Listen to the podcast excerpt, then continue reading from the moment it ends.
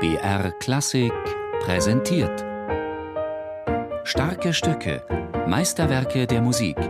Immer samstags um 17 Uhr auf BR Klassik.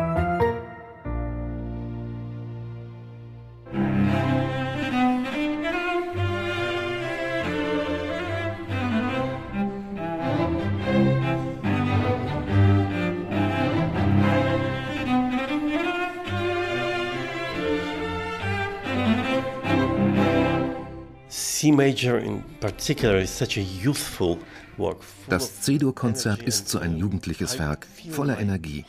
Jedes Mal, wenn ich es spiele, fühle ich mich sehr jung, als ob ich noch einmal 20 wäre. Es macht mir immer große Freude, es zu spielen. And so it's always for me real joy to play this piece.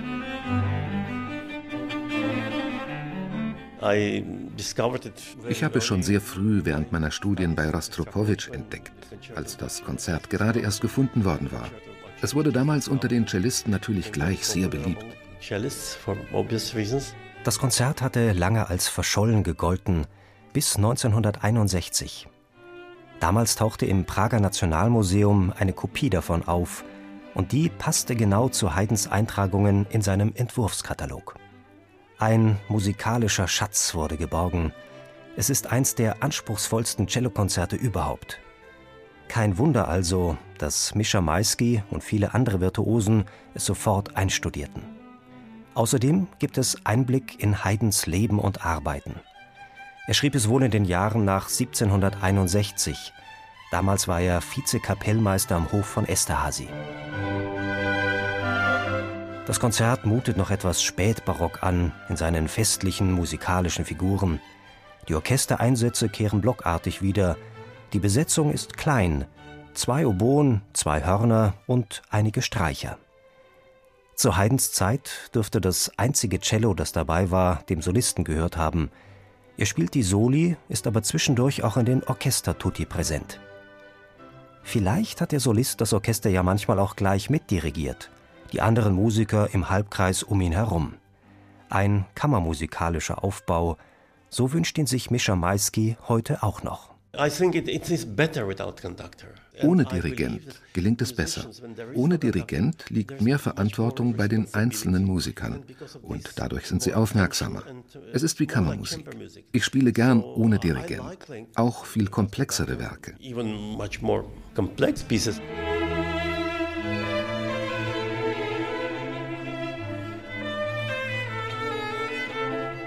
Dazu gehört natürlich ein selbstständiges Orchester, wie das Chamber Orchestra of Europe, mit dem Maisky hier zusammenspielt. Doch ob mit oder ohne, wie zu Haydns Zeit, lässt sich das Konzert heute wohl kaum noch spielen. Damals, vor 250 Jahren, erklang es auf Schloss Esterhaser vor einem kleinen adligen Publikum, das sich untereinander bestens kannte. Am Cello saß Josef Weigel. Er war erster und möglicherweise damals sogar einziger Cellist beim Fürsten von Esterhazy. Haydn war eng mit ihm befreundet, ja, er war sogar Taufpate von Weigels Sohn Josef, der, wie sein Patenonkel, ebenfalls Komponist werden wollte.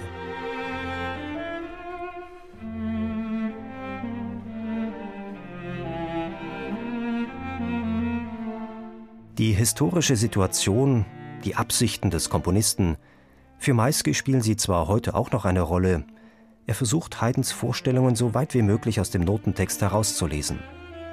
Doch historisch korrekt zu musizieren, versucht er erst gar nicht. Für ihn ist das eine Illusion. Für mich ist Musik etwas sehr Lebendiges. Sie verändert sich ständig. Ich versuche nicht, Bach oder Haydn zu spielen wie vor 200 oder 300 Jahren. Ich wüsste nicht warum. Pierre Boulez sagte einmal, die Diskussion erinnere ihn an jemanden, der einen schönen alten Kerzenleuchter auf seinen Tisch stellt und so tut, als ob er am Hof Ludwigs XIV. sei. Egal, was wir auf unseren Tisch stellen, wir leben nicht im 17. oder 18. Jahrhundert. Und alle großen Komponisten, alle großen Genies waren ihrer Zeit sehr weit voraus.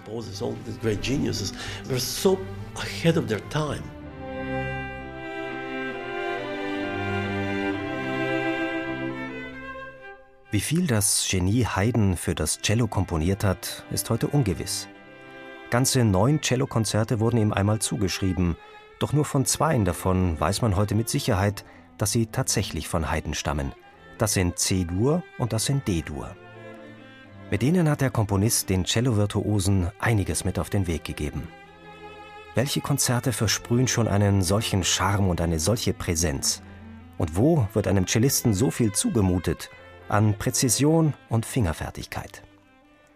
Der flotte dritte Satz des C-Dur-Konzertes gehört zum schwersten, was die Celloliteratur zu bieten hat. Zudem spornt er geradezu an, immer noch schneller und schneller zu spielen.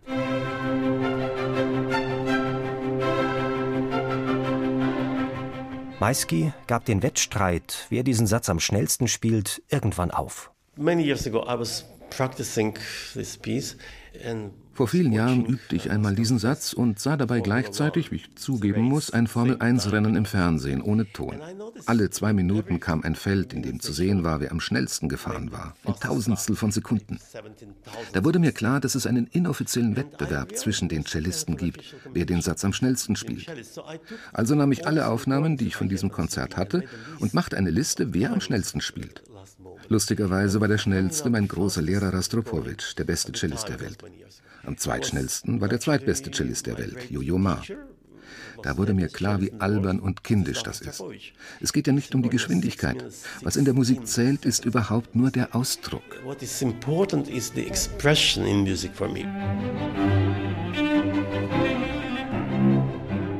Von barocker Feierlichkeit ist in diesem letzten Satz des Konzertes nichts mehr zu spüren. Die Kunst des Solisten ist nicht mehr in einen festen Rahmen eingebettet, er ist vielmehr die treibende Kraft in diesem musikalischen Wettspiel. Cellist und Orchester stacheln sich darin gegenseitig an. Eine Virtuosenpartie, wie sie damals in der aufblühenden Wiener Klassik immer beliebter wurde. Somit spricht auch aus diesem Konzert beides. Mit dem ersten Satz der noch etwas steife, höfische Rahmen des Spätbarock und zum Schluss moderneres, leidenschaftliches Virtuosentum.